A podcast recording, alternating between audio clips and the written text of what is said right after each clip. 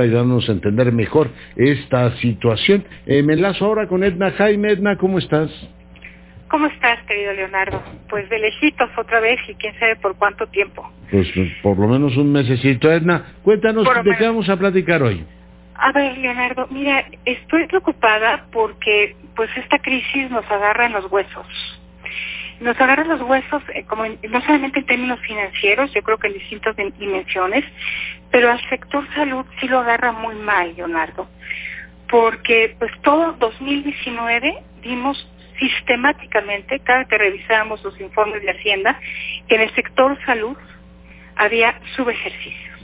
O sea, no solamente gastamos poco, sino que no gastamos lo que se presupuesta.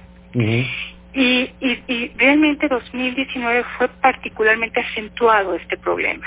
En todo en todos los cambios de administraciones hay hay pues, curvas de aprendizaje, eh, pues ciertas discontinuidades. La que vivimos en México eh, eh, fue realmente pues muy pronunciada, Leonardo. Estamos con esta idea del presidente de demoler y refundar y el, el, sector salud nos escapa de esa dinámica de demoler y refundar, nada más que nos agarró en la parte de la demolición. y, y, te voy a explicar, te voy a dar algunos eh, números que sustentan mis dichos.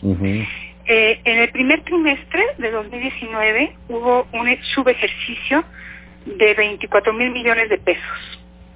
Este subejercicio es un poquito menos de los subejercicios acumulados del 2013 a 2017. Digo, es una práctica recurrente el subejercicio, pero nada más para tener una idea de la magnitud, 24 mil millones de pesos ah, es un poquito menos de lo subejercicio en cinco años. Déjate doy otro dato, Leonardo. Leonardo. Estaba presupuestado para infraestructura sanitaria 17.247 millones de pesos, en el, de pesos, en el 2019 se gastaron seis mil, o sea, tuvimos un subejercicio del 65%. Altísimo. Altísimo. Y bueno, y si desagregamos esto, pues decirte que nada más se gastaron 24% de lo que estaba presupuestado para la remodelación de hospitales. El 64% para la construcción de los mismos. Pero sí tuvimos un, un gasto, eh, casi un, un 90% de subejercicio en la adquisición de insumos y materiales también para el, sector salud. Entonces, eh, pues sí nos agarra en muy mal momento y te digo, Leonardo, que eh, pues nos agarra en esta transición, en esta demolición y refundación y en estas transiciones en el sistema de salud y que eh, pues realmente nos deja un panorama eh, pues desolador. Gasto insuficiente y, y subejercicio, pues baja de atención. Y, ya lo veíamos, Leonardo, ya lo veíamos con, con, con escasez de medicamentos, falta de abastecimiento de medicamentos críticos, ¿no? Para enfermedades críticas. Entonces, eh, pues, ¿qué preveo? Pues preveo que eso se puede poner mal si realmente la crisis no se puede contener y rebasa eh, pues la, la, infraestructura sanitaria con la que contamos, que como te digo, no la encontramos en su mejor momento. Y bueno, y el gasto de bolsillo, eh, fíjate que en México el gasto de bolsillo es superior al gasto público, el gasto privado superior al gasto público, o sea, las familias mexicanas eh, pues gastan eh, más que lo que hace el sector público en temas de salud y el gasto de bolsillo empobrece a las familias, Leonardo. Entonces, pues qué, qué efecto tan paradójico que pues, recurres a eso porque el sistema público no te atiende o no te merece confianza o no tiene prontitud.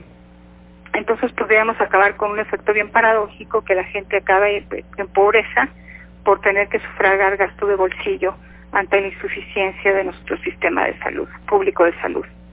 Leonardo, pues estas son mis reflexiones para Oye, pues te las agradezco mucho, mi querida Edna. No son ciertamente alentadas, pero son temas que ahora mismo, en medio de la situación de emergencia que vimos, debemos todos anotar, porque si el gobierno, como es lo normal, nos pide a todos ahora un comportamiento diferente, el presidente hoy descargó metalla contra todos sus críticos y a continuación hizo el llamado a la unidad nacional, cosa que yo celebro, todos debemos ya dejar de lado diferencias e ir señalando con carácter científico, como lo estabas haciendo tú, cuáles son las carencias que debemos tapar, cuáles son las insuficiencias, incoherencias o francas distorsiones en el presupuesto que se deberían atender en momentos en los cuales pues todo el sistema sanitario del país se va a poner a prueba, Edna. Así es que es tiempo de agigantarnos efectivamente Así y es. pues enfrentar esta, esta emergencia con una cara diferente y sobre todo con un enfoque francamente científico. Gracias por tu comentario, nos vemos la semana próxima. Nos vemos la próxima semana, Edna. Un abrazo. Para fortuna nuestra, todas las semanas en este espacio, la Secretaría de Relaciones Exteriores suspende temporalmente la emisión.